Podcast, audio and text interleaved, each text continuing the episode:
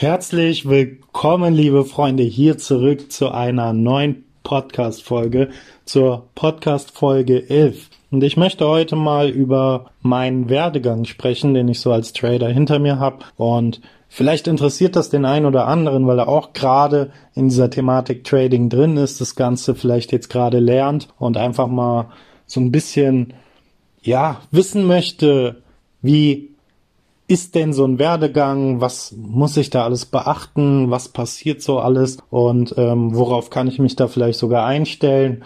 Und vielleicht kannst du dir ja sogar was abgucken davon. Und deswegen dachte ich mir, ist mal ein interessantes Thema. Ich habe heute auch in meiner Live-Coaching-Gruppe mal nachgefragt, was für ein Thema interessiert euch denn? Was würdet ihr mal gerne wissen wollen?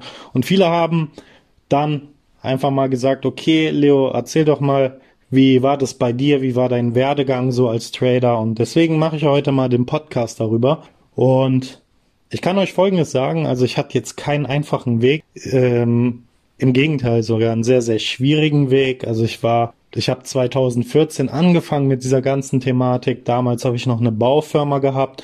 Ähm, war dann selbstständig. Aber wir sprühen einfach mal noch weiter zurück, weil ich habe jetzt kein Abi oder sowas gemacht. Also ich bin, ich war auf einer Hauptschule, Leute, und danach bin ich dann auf eine Berufsschule, habe eine schulische Ausbildung gemacht zur staatlich geprüften Servicekraft. Was ist denn staatlich geprüfte Servicekraft? An sich ist das ein Kellner. Ja, jemand, der vielleicht auch als Hilfs Hilfskraft irgendwie in so einer Großküche oder sowas, in Hotels kennt man das ja, da hat man so Großküchen, wo man dann einfach als Helfer tätig ist da gab es einfach eine schulische Ausbildung zu. Und die habe ich gemacht, die habe ich aber nicht aus dem Grund gemacht, weil ich mir dachte, oh geil, ich möchte irgendwann mal Kellnern oder in der Küche irgendwie als Hilfsarbeiter arbeiten, sondern die habe ich gemacht, weil ich da meinen Realschulabschluss nachgeholt habe. Ähm, und ich dachte mir so, okay, also meine Eltern wollten immer von mir, okay, mach mal eine Ausbildung, eine vernünftige. Es war jetzt keine vernünftige Ausbildung, aber macht zumindest einen vernünftigen Schulabschluss. Und den habe ich dann dort auch gemacht und der hat mir bis heute überhaupt nicht geholfen. Ja, das heißt, das, was du so in der Schule machst, also in der Schule, da lernt man sozusagen, wie man dann irgendwann mal ein Arbeiter wird oder man wird auf dieses Arbeitsleben vorbereitet, aber du wirst selber wissen, in der Schule lernst du nicht, wie mache ich mich selbstständig, wie baue ich ein Business auf, wie kann ich wirklich viel Geld verdienen. Also man wird sozusagen auf ein Arbeitsleben vorbereitet. Und das war irgendwie noch nie was für mich. Ich dachte mir schon immer, boah, irgendwann möchte ich mal mehr erreichen, ich möchte mehr aus meinem Leben herausholen, ich möchte einfach so viele Dinge machen. Und ich dachte mir immer so, okay, ich habe jetzt da irgendwie so einen Hauptschulabschluss oder einen Realschulabschluss. Und das ist ja sozusagen eine Bewertung, wo man in der Gesellschaft für bestimmte Jobs dann geeignet ist und für andere Jobs dann eher nicht. Und jeder, der so ja sein Leben lebt, der möchte ja mehr im Leben erreichen. Das heißt, man möchte sich nicht begrenzen auf das, wo man eingeordnet ist von dem System. Und deswegen ähm, hat es einfach Sinn gemacht, dann auch irgendwann was Eigenes zu machen. Gut, was habe ich nach der Schule gemacht? Also nach der Berufsschule, da bin ich zur Bundeswehr gegangen. Damals, also ist ja schon viele Jahre her. Da war das so, dass die Wehrpflicht abgeschafft worden ist und dann gab's das erste Mal den freiwilligen Wehrdienst. Und den habe ich dann gemacht. Also ich wollte freiwillig zur Bundeswehr, weil ich dachte, ja, eigentlich cool. Und vielleicht Karriere bei der Bundeswehr wäre ja auch vielleicht nicht ganz schlecht. Kann man da mal versuchen. Und dann äh, habe ich da fast zwei Jahre, also nicht ganz zwei Jahre, habe ich da meinen Wehrdienst gemacht. Ähm, bin dann nach Aachen, habe die Grundausbildung gemacht und danach nach Köln in das Heeresamt, also eher so wieder Bürojob ähm, mit natürlich ab und zu mal schießen gehen, mit ganz entspannt, ja, mit Sport machen, was man möchte sozusagen. Ähm, und das war auf jeden Fall auch eine schöne Zeit. Ich habe mich dann damals sogar beworben auf die Unteroffizierslaufbahn, wurde dann nicht angenommen und ähm, ja, so als Mannschaft, da hatte ich jetzt auch keine Lust. Also ich habe immer so, ich wollte immer schon irgendwie mehr. Und dann habe ich dann aufgehört und dann dachte ich mir, was machst du denn jetzt? Also ich gehe auf keinen Fall normal arbeiten, ich mache auf gar keinen Fall irgendwie so einen normalen Job. Und dann habe ich mir überlegt, ich mache mich selbstständig. Bin in einem Haus aufgewachsen, also bei in meinem Elternhaus und wir hatten äh, gefühlt, also mein Leben lang irgendwie in einer Baustelle gewohnt. Und mein Vater hat damals immer alles selber gemacht am Haus. Und wir hatten ganz, ganz viel Werkzeug, also Werkzeug, mit dem man dann, was man so braucht, um ein Haus zu bauen oder um zu sanieren, renovieren und so weiter. Und dann habe ich mir, habe ich einen Kumpel gehabt damals, der hat auf dem Bau gearbeitet. Und der hat das wirklich gut gemacht. Also der war richtig gut. Und der hat als selbstständiger Subunternehmer, aber so als Ein-Mann-Kraft gearbeitet, hat jetzt keine Angestellten und sowas gehabt. Und zudem habe ich gesagt, ey, hör mal, lass uns da doch eine Firma aus, aufziehen. Wir machen das mal gemeinsam und wir machen eine richtige Firma. Ich kenne mich aus mit diesem ganzen Papierkram, ich bin begabt mit dem Computer und du kennst dich mit Bau aus, ich lerne alles, ich mache mit und ich habe das Werkzeug zu Hause, also wir brauchen, ähm, wir haben schon mal was zum Starten. Wir müssen nicht direkt irgendwie alles komplett neu kaufen, sondern wir können uns das mit der Zeit ja kaufen, die ganzen Werkzeuge, die wir dann benötigen. Und gesagt, getan, wir haben dann eine Baufirma gegründet gemeinsam und dann hatte ich meine erste eigene Firma, äh, die hieß Baubär damals. Und da kam ich sogar schon in das Thema Kryptowährung, ganz neu. Damals kannte noch keiner Krypto. Da habe ich als erste Baufirma in ganz Deutschland, ich glaube sogar weltweit, war ich das erste Bauunternehmen, das Bitcoin als Zahlungsmittel eingeführt hat. Das heißt, dass Leute oder Kunden in Bitcoin zahlen können. Also ihre Rechnung in Bitcoin zahlen. Ähm, war eine super Idee damals, aber es hat keiner also die Leute kannten ja keinen Bitcoin damals und aus dem Grund hat dann auch keiner natürlich ähm, mit Bitcoin oder so bezahlt. Aber war auf jeden Fall eine coole Sache, das mal so anzubieten und ich kam da in dieses ganze Thema rein, Trading und so weiter. Hab dann die Baufirma gehabt und ähm, natürlich am Anfang immer sehr schwer. Ich denke mal, jeder, der sich mal selbstständig gemacht hat, der weiß, wie schwer das sein kann, gerade so die ersten Jahre. Und ja, also ich muss sagen, der Anfang war schwer, aber danach, da kam es dann halt ins Geld verdienen. Und es war schon sehr großes Geld, wenn man mal überlegt, wenn man jetzt so Aufträge bekommt von Architekten, von Bauträgern, ähm, dann sind es schon enorme Summen, die da auch im Spiel sind. Das heißt so, da kam schon mal so großes Geld rein und da war natürlich viele Gedanken in meinem Kopf, wo ich mir gedacht habe, okay, es gibt wirklich Leute, die haben so viel Geld, die lassen Dinge bauen und wie machen die eigentlich ihr Geld?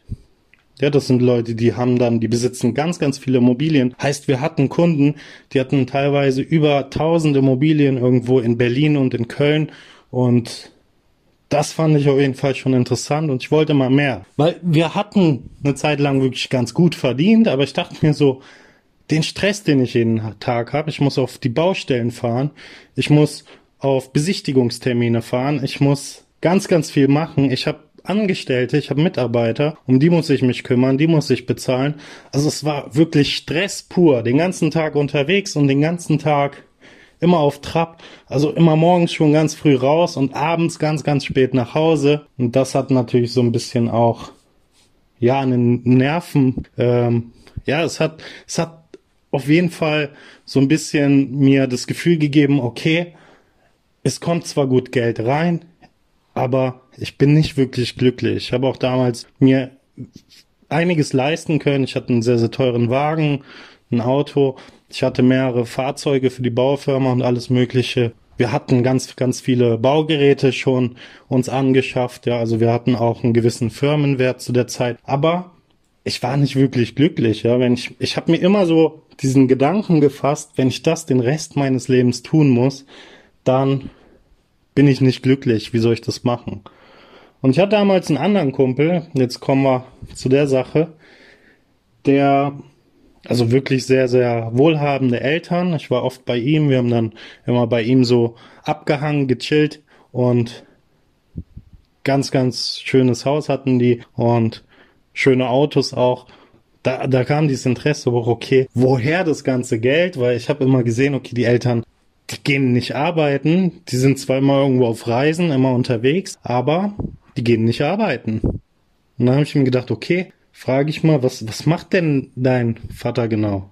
Warum geht's euch gut? Warum habt ihr so viel Geld? Äh, wie macht ihr das? Und warum geht keiner von euch arbeiten? Und er hat mir dann gesagt, ja, mein Vater macht irgendwas mit Aktienbörse. Und dann fand ich das interessant. Dann wollte ich genau wissen, was, weil wir sind durchs Haus und alles. Also er hat mir so alles gezeigt sozusagen. Und dann war immer dieses Office von einem Vater. Alles so Glas auf jeden Fall. Also man konnte so in jede Richtung sogar rausschauen. Und Riesenbibliothek und alles mögliche. Und im Büro immer so ganz viele Monitore. Und ich habe mich immer gefragt, was macht er denn da? Trading war für mich damals so noch kein richtiger Begriff.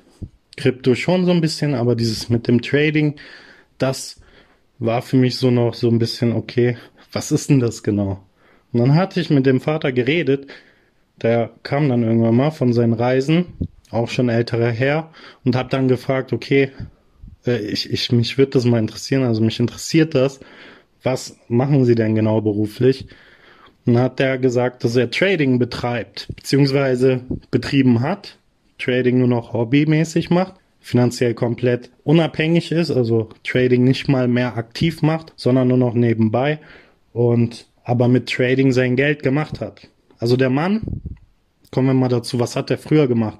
Der Mann war früher Anwalt für Insolvenzrecht mit einer eigenen Kanzlei mit ganz, ganz vielen Angestellten. Der hat irgendwie damals dann auch, kam er auf diese Thematik Trading, hat dann irgendwie, scheinbar hat es dann bei ihm geklappt und er hat dann seine Kanzlei verkauft, um dann nur noch Trading zu machen. Hat dann damit Riesengewinne gemacht und hat sich verschiedene Investments aufgebaut. Hat ganz viele Immobilien gekauft, er hat ganz viele Aktien gekauft, er hat ähm, in Startups investiert und alles Mögliche. Also er hat sich ganz, ganz viele Standbeine aufgebaut. Und mit ihm hatte ich dann gesprochen. Das heißt, ich kam dann auch immer öfter, habe dann auch immer öfter mich mit ihm unterhalten, weil mich das wirklich interessiert hat. Und immer wenn ich Zeit hatte, bin ich dann zu ihm, wollte mich mit ihm unterhalten. Er hat mir immer wieder ab und zu mal Bücher mitge mitgegeben zum Thema Trading, zum Thema Investieren, Finanzen, ähm, andere Erfolgsbücher und das fand ich immer sehr interessant. Also ich habe dann diese Bücher mitgenommen, durchgelesen, zurückgegeben. Und der hat mir einen ganz, ganz wichtigen Tipp gegeben. Er hat zu mir gesagt, wenn man wirklich finanziell frei sein möchte, dann muss man mehrere Standbeine haben. Das heißt, wenn du nur ein Bein hast, ein Standbein, so stell dir vor, du hast nur ein Bein und dieses Bein fällt weg, dann liegst du flach, dann liegst du auf dem Boden, weil du nur ein Bein hast. So, mit zwei Beinen ist es auch schon schwierig, weil man kann nicht lange auf einem Bein stehen, wenn das eine mal wegfällt. Und deswegen ist es wichtig, immer mehrere Standbeine zu haben. Ja, also man sollte schon mindestens vier bis sieben Standbeine haben, damit man auf eine Ebene kommt, wo man finanziell frei sein kann. Und das ist ein ganz, ganz wichtiges Thema, weil die Leute, die traden wollen, die vergessen, dass Trading auch ein Zeitaufwand ist. Und wenn man traden möchte und nur von Trading leben möchte, dann wird es schwierig, denn man investiert Zeit, man hat kein zusätzliches Einkommen und man hat Druck und man hat Stress und das sind genau die Dinge, die haben im Trading nichts verloren, die haben da nichts zu suchen. Aber jetzt haben wir wenn wir Trader sind, wenn wir erfolgreich damit sind, wenn wir die ganze Thematik Trading verstanden haben, diesen Finanzmarkt verstanden haben, haben wir den Vorteil, dass wir wissen, wie die Märkte funktionieren. Das heißt, man kann Gold analysieren, man kann Öl analysieren, man kann Aktien analysieren, man kann Forex analysieren, man kann so viele Dinge analysieren, die Börsen gehandelt sind. Und ich sage immer, ein guter Trader, der den Markt versteht, der ist auch ein guter Investor. Denn alles Langfristige, wo man investiert, spiegelt sich ja auch in der Börse wieder und es ist analysierbar. Das heißt, man kann Investments tätigen, die passives Einkommen einbringen. Und das ist ein ganz wichtiger Punkt, weil man damit sich diese Einkommensströme, zusätzlichen Einkommensströme nochmal mit aufbauen kann. Man hat dann diese langen Investments, die laufen, die bringen Kapital ein, die bringen Geld ein und man hat dieses aktive Daytrading, wo man aktiv nochmal Geld machen kann. Aber man hat nicht mehr diesen Druck, okay, es muss äh, nur Trading sein und äh, ich muss ja damit über die Runden kommen, ich habe sonst kein Einkommen. Und das ist ganz, ganz wichtig zu verstehen, dass man das versteht, dass man versteht, dass man verschiedene Einkommensströme braucht, dass man sich diese auch immer aufbauen muss, damit man wirklich frei ist. Weil was, was machst du denn, wenn du mal eine Weltreise machen möchtest oder wenn du mal ein paar Monate Urlaub machen möchtest, dann hast du, wenn du nur noch tradest und sonst keine Einkommensströme hast, dann hast du kein Einkommen, dann fällt dir dein Einkommen weg. Und wir als Trader, wir haben diesen Vorteil, dass wir die Freiheit haben, einfach mal zu sagen, okay, ich kann mir eine Auszeit nehmen oder ich muss nicht unbedingt traden, aber ich habe trotzdem gute Investments, die mir Geld bringen. Und das finde ich ist auf jeden Fall ein interessantes Thema. Jetzt kurz zu meinem Werdegang. Das war so, wie ich auf Trading gekommen bin, mal zusammengefasst. Ich hoffe nicht zu lange. Ich habe jetzt auch nicht alles reingepackt. Es wird sonst ewig in die Länge gezogen. Aber ich kam dann auf die Thematik Trading, habe mich sehr viel damit beschäftigt, habe diese ganzen Bücher gelesen, habe ganz viel ausprobiert, habe ganz, ganz viel Geld verloren, Leute. Und das zu einer Zeit, wo es mit der Baufirma dann auch nicht mehr so gut lief. Weil ich hatte eine Architektin, ich hatte mehrere Aufträge und der Kunde hat nicht bezahlt. Und es waren mehrere Aufträge und ich, Idiot, ich bin in Vorkasse gegangen. Und das bei einem Projekt, wo es um sehr, sehr viel Geld geht. Hab Material alles schon vorher eingekauft und hatte dann kein, keine Zahlung vom Kunden. Und vor Gericht hat dann auch nichts gebracht. Ich habe dann nichts wiederbekommen. Und ich war in einer Situation, ich musste wirklich alles verkaufen. Ich habe meine Fahrzeuge verkauft, ich habe meine Mitarbeiter entlassen müssen. Wir hatten zum Glück alle so ein ziemlich freundschaftliches Verhältnis, so dass ich gesagt habe, tut mir leid, okay, ich kann es nicht mehr, es funktioniert nicht, aber deinen Lohn kriegst du trotzdem. Das heißt, den Lohn, alles habe ich noch ausgezahlt, aber man muss sich überlegen, diese Leute, die standen dann ohne Job erstmal da. Und das war für mich so eine Situation, alles verkaufen, alles weg und Baufirma, ja, macht nicht viel Sinn, müsste ich ewig lange für arbeiten und so wirklich glücklich hat mich das sowieso nicht gemacht und ja, was mache ich jetzt? Und ich war ja in dieser Thematik Trading und ich hatte da mein Ziel vor Augen. Ich habe mir immer gedacht, also meine größte Motivation war immer dieser Mann, dieser Vater von meinem Kollegen. Und ich habe mir immer gedacht, wenn er es geschafft hat, das heißt, ich habe ein Live-Beispiel, ein lebendes Beispiel, also nicht irgendwo aus Social Media oder aus dem Internet, wo ich sehe, dass da jemand irgendwie erfolgreich ist, sondern ich habe ein Live-Beispiel, jemand erfolgreiches, der für sich ist, der ja kein Social Media und alles macht, der es geschafft hat. Und das hat mir gezeigt, Trading funktioniert und wenn es nicht funktioniert bei mir, dann liegt es auch an mir. Das heißt, ich muss alles versuchen, auch erfolgreich damit zu sein, das auch zu meistern, weil ich weiß, dass es möglich ist, dass man es meistern kann. Und das war immer meine Motivation. Ich hatte so viele Zeiten im Trading, wo ich einfach aufgeben wollte, wo ich das Handtuch werfen wollte, wo ich gesagt habe, es kann doch nicht sein, was mache ich denn alles falsch? Ich habe so viel Geld verloren damit. Und das war die größte Motivation, die ich immer wieder hatte. Wenn er es schafft, dann kann ich es auch schaffen und dieses Live-Beispiel, dieser Mann, dieser reale Mann, den man dann vor Augen hatte. Und ich bin dann einfach dran geblieben. Ich habe einfach weitergemacht. Ich habe mich ähm, verbessert. Ja, also irgendwie nach drei Jahren war es dann so, dass ich nicht mehr, dass diese ganz dummen Fehler schon mal weg waren, dass ich nur noch Fehler gemacht habe, die akzeptabel sind, wo ich jetzt nicht irgendwie viel verliere.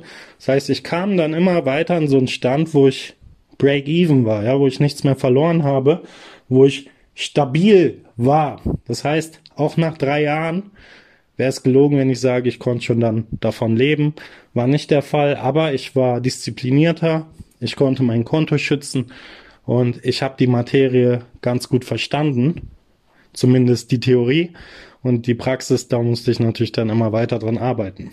Aber Step by Step, mit der Zeit wurde es immer besser, es kamen Gewinne rein es kamen ab und zu mal gute Beträge rein.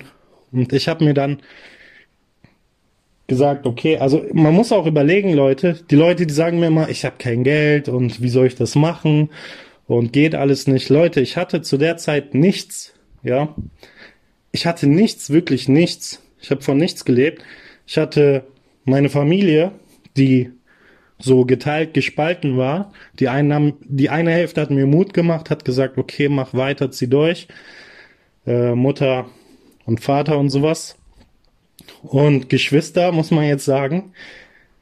Meine Schwester stimmt da auch immer hinter mir, aber so wenn ich jetzt von meinen Brüdern oder so spreche, die waren immer so, ja und bist du schon Millionär und geh mal normal arbeiten und sowas. Ja, also man hat immer dieses so Leute auch gehabt im Umfeld, die einen einen nicht geglaubt haben. Und wenn ich jetzt rausgegangen bin, ich mich mal mit Freunden getroffen habe, das wurde auch immer weniger, weil ich zu Hause war, vom PC war und mich nicht mehr mit Freunden so oft getroffen habe. Aber wenn ich mich dann mit denen getroffen habe, dann kam auch immer so, und bist du schon Millionär? Und ja, also am Ende war dann sowieso immer so, als dann gut lief, als dann die Ergebnisse kamen, dann war sowieso, ja, ich habe schon immer an dich geglaubt. Aber ich weiß das noch, ja, das war nicht so, dass man da immer an mich geglaubt hat. Und da muss man einfach weitermachen. Also wenn es schwierig ist, muss man weitermachen. Wenn man nichts mehr hat, muss man weitermachen. Für mich gab es nie die Option, okay, ich gehe jetzt doch irgendwo arbeiten, weil ich brauche jetzt Geld. Ich habe mir gedacht, lieber bin ich frei ohne Geld. Das heißt, ich kann selber bestimmen, wie ich was mache, statt irgendwie Sklave des Geldes zu werden, irgendwo arbeiten zu gehen, meine Zeit da zu vergeuden, zu verschwenden, um dann ein bisschen Geld zu haben, aber dann keine Zeit mehr zu haben, an meinen Zielen, Träumen und Wünschen zu arbeiten.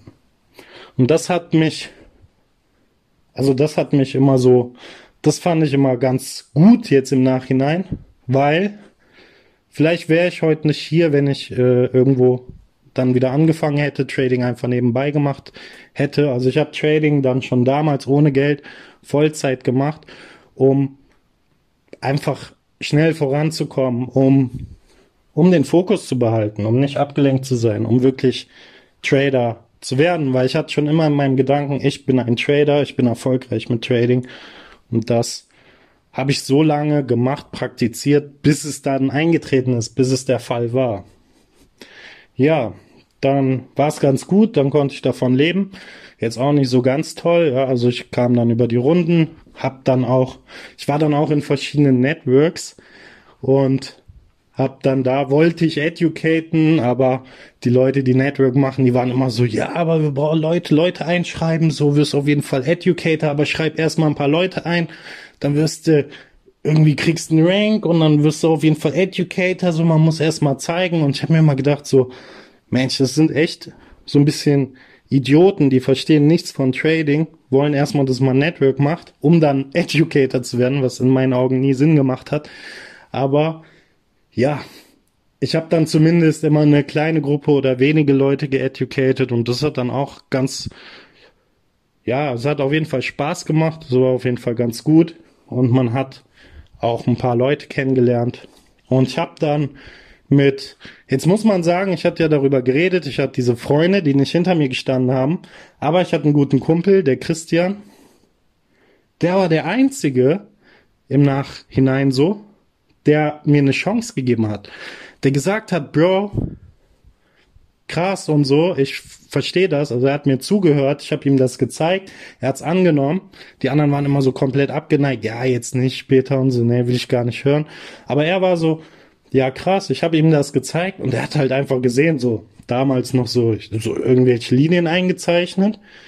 Und man sieht, okay, Marc prallt immer an diesen Linien ab. Und der, der dann auch so krass, so auch voll fasziniert, wie kann das sein? Das ist doch kein Zufall und ähm, ihm habe ich das dann auch beigebracht und ähm, er ist dann auch am Ball geblieben, ja, wir haben auch eine lange Zeit gemeinsam getradet wir haben uns sogar ein Office aufgebaut, wo wir dann gemeinsam immer getradet haben. Also es war echt eine coole, lustige Zeit und auf jeden Fall schöne Erinnerung.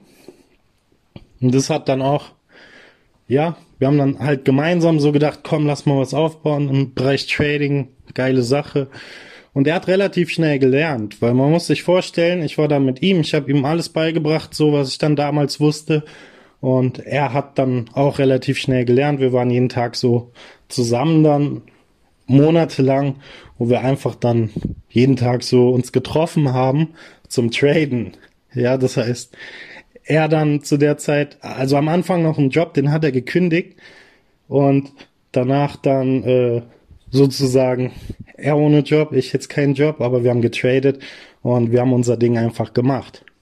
Und Christian hat sogar im Nachhinein, also er hat relativ schnell gelernt und Christian hat über eine halbe Million gemacht mit Krypto. Also mit seinem Trading-Verständnis, mit dem, was er gelernt hat, hat er aus, ich weiß es nicht, es, es waren glaube ich 13.000 oder so. Ähm, ich weiß die genaue Zahl nicht, aber so um die 10, 13.000, sowas in, um den Dreh rum. Und damit hat es geschafft, in nicht mal einem Jahr über eine halbe Million zu machen. Und da auf jeden Fall krass, Respekt. Das muss man auch erstmal schaffen. Und da war ich halt auch dankbar, dass ich jemanden motivieren konnte, in diesen Weg reinzugehen, also in diese Materie Trading einfach reinzugehen, sich damit zu beschäftigen und dann halt zu sehen, okay, die Leute haben Erfolg damit. Und da habe ich mir so das erste Mal gedacht, ich muss das anderen beibringen. Ich muss anderen zeigen, was ich da mache. Die Leute müssen verstehen, was Trading ist, was am Finanzmarkt abläuft, wie das Ganze aussieht ähm, und wie manipuliert das Ganze auch ist. Ist nämlich ein sehr, sehr interessantes Thema. Und ja, gemacht, getan. Also ich habe dann angefangen, so die ersten Leute denen so zu zeigen, wie das mit Trading funktioniert, habe so ein paar Calls gemacht, damals noch so komplett kostenfrei, also immer mal wieder so, also kein Coaching, aber immer wieder mal so Calls gezeigt und so weiter. Und ich bin dann irgendwann hatten wir 2020 und dann hat das mit Corona angefangen. Da war ich mit dem Christian in London auf einer Convention von einem Network und wir haben schon gewusst, dass diese Krise kommt, diese Corona-Krise, also die größte Krise aller Zeiten, weil wir haben das schon vorher analysiert. Genauso wie man analysieren konnte, dass Öl halt unter Null fällt und ich hatte eine Analyse, ich habe es nicht geglaubt, weil unrealistisch, wie soll ein Markt unter Null fallen? Aber zurück zum Thema Corona. Wir wussten, dass diese Krise kommt und wir wussten, dass die in diesem Jahr kommt, weil es charttechnisch abzusehen war. Wir hatten ein Ende einer Bewegung, also wir hatten einen Punkt erreicht, wo klar war, dass wir die größte Bewegung aller Zeiten bekommen. Das heißt, das konnte man in diesem ähm, Monatschart, in dem übergeordneten Chart sehen, dass wir eine richtig dicke Krise bekommen und die, dass die größer ist als die Krise, die Krisen, die wir jetzt das letzte Jahrhundert haben oder hatten.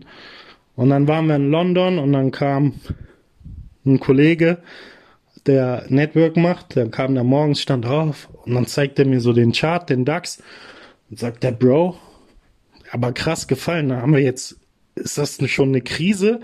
Und ich gucke, ich sag ja, über 20 Prozent gefallen, wir haben eine Krise, wir sind in einer Krise jetzt. Und einen Tag später oder am selben Tag, einen Tag später kam dann überall in den Nachrichten, okay, in Wuhan Virus ausgebrochen und dann fing das Ganze an, ja.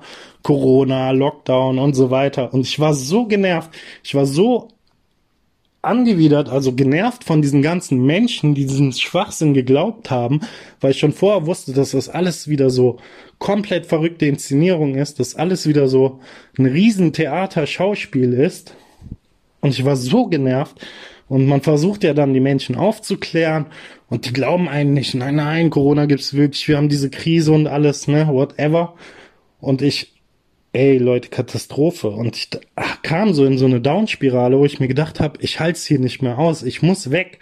Und ich hatte sowieso den Plan auszuwandern. Damals war der Plan Zypern, aber ich habe dann mich dazu entschlossen, in die Türkei zu fliegen, also nach Türkei auszuwandern nach Istanbul, hier wo ich jetzt lebe, weil ich hatte hier ein Angebot, da ging es um einen Kryptofonds und deswegen, da hat man jemanden wie mich gebraucht, einen Trader, jemand, der Ahnung hat davon. Und dann habe ich gesagt, das ist kein Zufall. Ich wollte sowieso weg, ich wollte sowieso auswandern. Okay, es ist jetzt nicht Zypern, aber ich nutze die Gelegenheit, weil ich war zu dem Zeitpunkt, ich habe mich sehr viel mit Persönlichkeitsentwicklung beschäftigt und für mich war immer wenn du auf irgendwas hinarbeitest, dann öffnen sich Türen, die irgendwo hinführen, die dich näher an dein Ziel bringen.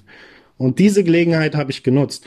Das heißt, ich habe diese Tür, die sich geöffnet hat, dieses Angebot, dieses Angebot war sozusagen die Tür, die habe ich geöffnet, um dann dort hinzufliegen und diese Gelegenheit zu nutzen, diese Le Gelegenheit wahrzunehmen.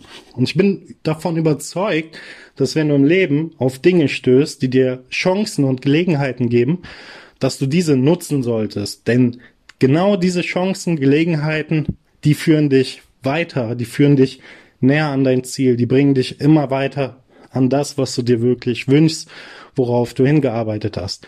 Wenn jetzt so eine Gelegenheit kommt und du sagst, ja, nee, Unsicherheit und nee, lieber doch nicht, dann wird sich nichts in deinem Leben verändern. Und es war die beste Entscheidung meines Lebens, diese Gelegenheit wahrzunehmen. Ja, zu sagen, ich lasse hier alles stehen und liegen. Ich bin Trader, ich kann sowieso überall Geld verdienen. Ich habe das Potenzial, ich habe die Möglichkeiten und ich mache das jetzt einfach. Ich fliege jetzt in die Türkei. Null Ahnung, was auf mich zukommt. Scheißegal. Ich nutze diese Gelegenheit, ich probiere das aus. Ich habe sowieso nichts zu verlieren, also auf Deutschland habe ich sowieso keinen Bock und DAX-Chart hatte ich mir dann auch wieder angeschaut und da hat man nur noch gesehen, okay, das war dann Oktober, also im ersten Jahr Corona, Oktober. Da habe ich schon gesehen, okay, nee, DAX zeigt mir schon, es gibt bald wieder einen Lockdown. Und dann bin ich raus, also bin ich geflogen und dann kam dann auch dieser Lockdown. Man hat es wieder sehen können an den Finanzmärkten. Und dann bin ich hierhin. Bin dann in so ein Büro, die haben dann da mit Finanzprodukten und sowas. Dann habe ich ähm, da auch die Leute geschult und ja, mein Wissen geteilt. Hab dann da auch meine Erfahrungen sammeln dürfen, aber es war dann irgendwann nichts mehr für mich und dann habe ich gesagt, komm, ich mache mein eigenes Ding. Aber die Türkei hat mir gefallen und jetzt muss ich sagen, bin ich extrem glücklich hier. Und ich habe mir gedacht, jetzt muss ich was aufbauen, was es so noch nicht gibt, was richtig krass ist im Bereich Trading. Und ich möchte dieses Wissen mit Leuten teilen. Ich möchte Leute weiterbringen. Ich möchte, dass Leute auch diese Erfahrungen in ihrem Leben machen. Dass Leute sagen, okay, ich riskiere jetzt mal alles, damit ich das erreichen kann, was ich eigentlich möchte. Und das ist eine Art Prüfung, wo ich denke, dass jeder in seinem Leben auf diese Situation stoßt, wo er die Möglichkeit hat, sein Leben komplett zu verändern, wenn er ein Ziel verfolgt hat. Und ich kann jedem raten, wenn sich dir irgendeine Gelegenheit, wenn es eine Gelegenheit gibt, dann nimm die wahr. Ja, sag nicht irgendwie, ich warte jetzt noch und nee, jetzt gerade nicht. Geh diesen Weg, mach es einfach, alles wird sich für dich verändern. Umso größer die Veränderung ist, umso größer sich dadurch alles verändert. Das heißt, ein Umzug oder Auswandern oder ein anderer Ort, was weiß ich. Das heißt, je größer diese Veränderung ist, umso größer sich da was verändert, umso mehr verändert sich in deinem kompletten Leben alles. Und das war für mich eine Erfahrung, die war richtig krass. Und deswegen, ich bin immer bereit, ja. Das heißt, ich habe jetzt nicht so, okay, ich bin sehr spontaner Mensch, das heißt, ich habe jetzt nicht so, ja, okay, ich plane jetzt schon mal für die nächsten Jahre so alles fest, sondern ich gucke, was ergibt sich im Leben und wenn das gut ist, wenn ich denke, das kann mich da näher dran bringen an meine Ziele, Träume, Wünsche, dann nutze ich diese Gelegenheit. Und mein Ziel ist es, mit ganz, ganz vielen Menschen was Großes zu erreichen, was Großes aufbauen und viele Menschen aufzuklären, dass man die Möglichkeit hat, sein eigenes Leben erstmal komplett zu verändern, unabhängig und frei zu werden und danach sogar die Welt zu verändern. Und ich habe jetzt auf Discord, also ich habe eine Telegram-Gruppe, da kannst du gerne beitreten. Ich habe eine Discord-Gruppe, wo ich auch kostenlosen Content anbiete wo jeder einfach mal rein kann, sich das anschauen kann, Videos, die auch über YouTube sind und so weiter.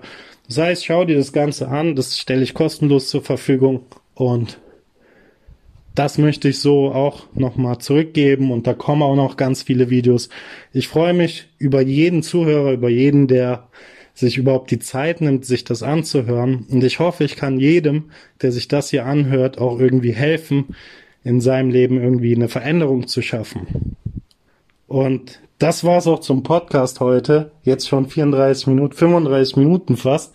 Deswegen verabschiede ich mich für heute. Ich könnte jetzt noch weiter durchreden, aber es kommen ja noch ganz viele Podcast-Folgen. Deswegen freut mich, dass du dir die Zeit genommen hast. Komm gerne in die Community, komm in diese Gruppen rein und dann bleibst du auch immer auf dem Laufenden, kriegst immer alles mit, was so neu ist also mach dir dann, veränder dein Leben positiv, wenn du Gelegenheiten hast, nimm diese Gelegenheiten wahr. Das ist das, was ich dir mitgeben kann. Das ist das Wichtigste aus dem Podcast, was ich dir heute mitgeben kann. Wenn sich Türen öffnen, geh rein, ja, öffne die Tür, geh einfach rein und ohne zu wissen, was passiert, du wirst erfahren, was passiert, du kannst deine Zukunft sowieso nicht planen, es wird anders kommen, als du dir denkst. In jedem Fall alles nicht planbar. Und versuch mal, was komplett anderes zu machen, damit du aus dem Leben, wo du jetzt nicht zufrieden bist, was du dir nicht gewünscht hast, einfach rauskommst und eine komplette Veränderung erlebst. Also Leute, bis demnächst. Euer Leo. Ciao, ciao.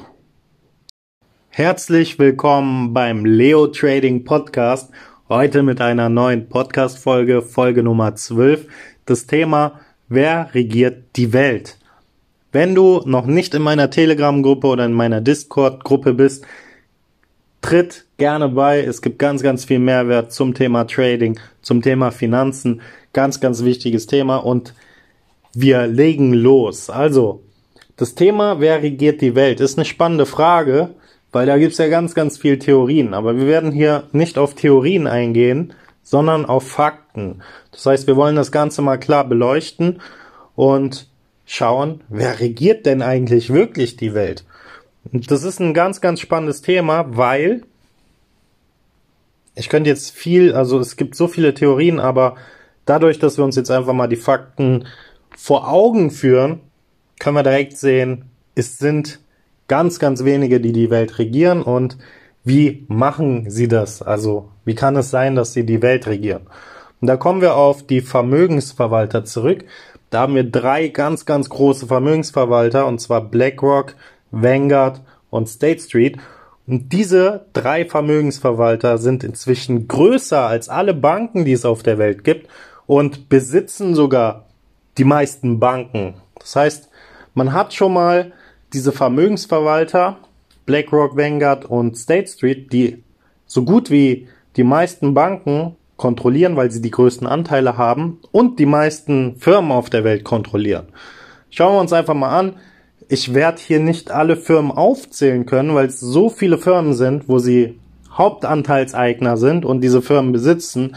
Aber ich möchte mal so ein paar Firmen benennen, damit man einfach mal merkt, okay, krass, was kontrollieren die denn alles und was für eine Macht steckt denn dahinter, wenn man schon diese ganzen Firmen besitzt, ja, also sozusagen gekauft hat. Weil wir gehen einfach mal von Aktien, von Aktien aus, das heißt ähm, börsennotierte Firmen. Und da ist ja ganz klar, das heißt, wenn eine Firma ihre Firma an die Börse bringt, das heißt in Wertpapieren verkauft, in Anteil, also in Teilen von Aktien, dann ist derjenige, der die meisten Anteile, also Aktien von dieser Firma hat, der Hauptanteilseigner und besitzt somit ähm, zum einen das Mitbestimmungsrecht und besitzt sozusagen ja auch die Firma. Alles andere, also Leute, die dann nur so wenige Anteile besitzen, ist gar nicht so nennenswert, weil die haben an sich auch nicht viel zu sagen. Die werden mal auf so ähm, Aktionärsversammlungen eingeladen, aber die Hauptanteilseigner bestimmen, was in dieser Firma passiert. Denn auf die wird gehört und wenn die ihre Kohle rausziehen, dann kracht das Ding, deswegen kontrollieren kontrolliert der Hauptanteilseigner, also der mit dem größten Kapital in den gewissen Firmen, diese jeweilige Firma. Schauen wir uns mal das Ganze an. Also was haben wir denn in Amerika zum Beispiel für Firmen, die von BlackRock, Vanguard und State Street, aber vor allem von BlackRock kontrolliert werden. Beziehungsweise wo BlackRock der Hauptanteilseigner ist. Ich zähle auch nur mal BlackRock auf, weil das der größte Vermögensverwalter ist. Und BlackRock hat die größten Anteile in Apple, Facebook, Pfizer, Tesla, Mastercard, General Motors, Fox Media, Disney, Microsoft, IBM, Alphabet, Paramount. Und das sind gerade mal, also das sind einfach nur die Firmen, die man so kennt. Deswegen habe ich jetzt nur mal Firmen aufgezählt, die man so, von denen man schon gehört hat, aber das, da gehören noch ganz, ganz viele andere dazu. Und schauen wir uns auch mal den deutschen Markt an. Das heißt, welche deutschen Unternehmen werden denn von BlackRock kontrolliert? Was könnten denn da für Firmen dabei sein? Und da zähle ich auch mal ein paar auf, damit man sich vorstellen kann, um was für ein Ausmaß es da geht. Das heißt, BlackRock besitzt die größten Anteile der deutschen Firmen in Bayer, RWE, E.ON, Allianz, Merck, Deutsche Börse, Siemens, SAP, Deutsche Bank, BASF, Adidas, Puma, Zalando, Deutsche Telekom, Deutsche Post, Mercedes-Benz, BMW, Continental, Bayersdorf, also und noch viele mehr, da habe ich jetzt auch nicht alle aufgezählt. Und jetzt kommen wir nochmal zu der Frage zurück, wer regiert die Welt? Und wer die Welt regiert, ist ja an sich ganz logisch. Das heißt, der, der das Geld kontrolliert, beziehungsweise die Firmen, weil da steckt ja das meiste Geld drin oder der Wert der Firmen, der kontrolliert die Welt, der hat das Sagen. Das heißt, wenn da eine Institution ist, die so viele wichtige, beziehungsweise die größten ähm, Konzerne der Welt besitzt und da das Sagen hat, derjenige kann diese Welt steuern oder kontrollieren. Und das ist einfach ein Fakt, das könnt ihr alles selber prüfen. Das ist ja jetzt nicht irgendwie was Geheimnisvolles oder irgendwie eine Verschwörung oder so, die ich mir da zurecht gebastelt habe, sondern das ist Fakt, das könnt ihr alles prüfen. Und diese Leute oder diese wenigen kontrollieren das. Jetzt muss man mal schauen, wie ist denn das Ganze zustande gekommen? Die Vermögensverwalter, die waren früher noch gar nicht so groß. Jetzt hatten wir aber Ende 2007, 2008 die Finanzkrise die Lehman Brothers Krise. Ich denke mal, ihr habt das mitbekommen, diese Bankenkrise da in Amerika. Und daraufhin ist Lehman Brothers, also diese große Bank, pleite gegangen. Und nach der Finanzkrise, also ihr kennt das ja mit den Krisen, ähm, an sich profitieren da immer so die ganzen Großen von und ähm, so die normalen Menschen, die müssen darunter leiden, die verlieren ihre Arbeitsplätze, die können ihre Kredite nicht mehr abzahlen, die Wirtschaft dementsprechend ähm, also die Dinge verteuern sich. Das heißt, die Masse gerät immer in den Abgrund, rutscht immer weiter ab und wenige profitieren immer davon. Und damals, wie gesagt, waren diese Vermögensverwalter noch gar nicht so groß. Damals waren es eher die Banken, die sehr groß waren. Aber die Banken waren ja sozusagen die Verursacher oder die Schuldigen, die diese Krise verursacht haben. Und das konnte man dann auch nicht mehr so verstecken, und man hätte ja jetzt auch nicht sagen können, okay, dann äh, ist passiert, die Banken können das mal eben weitermachen. Aber man muss in dem Kontext auch verstehen, dass Banken und Vermögensverwalter heute komplett ineinander verstrickt sind. Man hat das nämlich folgendermaßen umgangen. Man hat dann die Banken sozusagen sanktioniert. Man hat gesagt, okay, die Banken dürfen dann diese Finanzgeschäfte in der Art nicht mehr machen, ähm, diese Risiken nicht mehr so eingehen und die Banken wurden reguliert nach der Krise. Das heißt Regulation, sie konnten nicht mehr das machen, was sie vorher gemacht haben. Jetzt hatte man dann, um das zu umgehen, das heißt, das war, was man gemacht hat, um den Leuten oder um den Menschen, die ja alle immer sehr gutgläubig sind, die sowieso immer, der größte Teil zumindest immer alles glauben, um die zu besänftigen, hat man gesagt, okay, wir ähm, regulieren die Banken und das darf ja nicht nochmal passieren, angeblich. Und dann hat man das so umgesetzt und daraufhin hat man die Banken reguliert. Dann kamen die Vermögensverwalter, die sich die größten Anteile an den Banken gesichert haben. Und das, was die Banken früher gemacht haben, also vor der Krise, wodurch diese Krise entstanden ist, das machen jetzt die Vermögensverwalter. Und die Vermögensverwalter, die wurden ja nicht reguliert, denn nur die Banken wurden reguliert. Somit hat man diese, dieses Regulieren der Banken mit den Vermögensverwaltern umgangen. Und das ist eine ganz, ganz miese Nummer, muss man sagen, weil es einfach so hinterrücks, es ist einfach an den Menschen vorbei. Ähm, also im Prinzip hat man die Menschen verarscht, ja. Man hat denen irgendwas vorgezeigt und dann hinterrücks hat man das Ganze umgangen, um dann weiterzumachen. Und jetzt sind es halt die Vermögensverwalter. Und man wusste schon damals, dieses System ist ja so komplett am Arsch, komplett am Ende, das mit dem Geldsystem. Und man musste dann auch irgendwo schauen, dass man ein neues System schafft. Und deswegen gab es dann so Dinge wie diese Corona-Krise, die wir ja hatten, dann so Dinge wie Krieg. Das ist ja alles eine Agenda. Das Ganze ist ja auch schon ganz, ganz lange geplant. Also das heißt nicht irgendwie, ups, wir hatten da irgendwie damals eine Bankenkrise und jetzt lass mal was Neues planen, so. Wir haben ja nicht mehr viel Zeit, sondern die Dinge, die werden immer sehr, sehr lange geplant. Und jetzt sind wir in dieser Situation, wo dieses Ganze auf der Welt passiert und die Leute entweder überhaupt gar nicht checken, was los ist. Das heißt, sie haben sich schon komplett an diesen Ausnahmezustand gewöhnt. Also sie akzeptieren das schon einfach. Oder Es gibt Leute, die wissen ganz genau, da stimmt was nicht, ich werde andauernd verarscht, aber ich weiß gar nicht genau, was da läuft. Und wir hatten ja gesagt, okay, das sind wenige, die das kontrollieren. Ähm, da auch nochmal ganz interessant, wer sind denn diese Leute, die das kontrollieren? Also die Leute, denen diese Vermögensverwalter gehören. Das ist ein ganz anderes Thema. Ähm, da gibt's nämlich auch Zusammenhänge. Ich werde es hier mal nicht erwähnen. Ich will nicht äh, von dieser Plattform gebannt oder gesperrt werden. Aber auch dafür gibt's eine eigene Gruppe. Da mich einfach privat anschreiben, leo-gül. Und dann kann ich dich auch in der Gruppe hinzufügen und dann wird es dir wahrscheinlich auch nochmal die Augen öffnen. Das zu dem Thema, wem gehört die Welt und wer regiert die Welt. Ich hoffe, dir hat dieser Podcast gefallen. Vielleicht wusstest du das Ganze schon, ähm, vielleicht auch nicht. Vielleicht konnte ich dir damit so ein bisschen die Augen öffnen. Gib mir gerne Feedback dazu.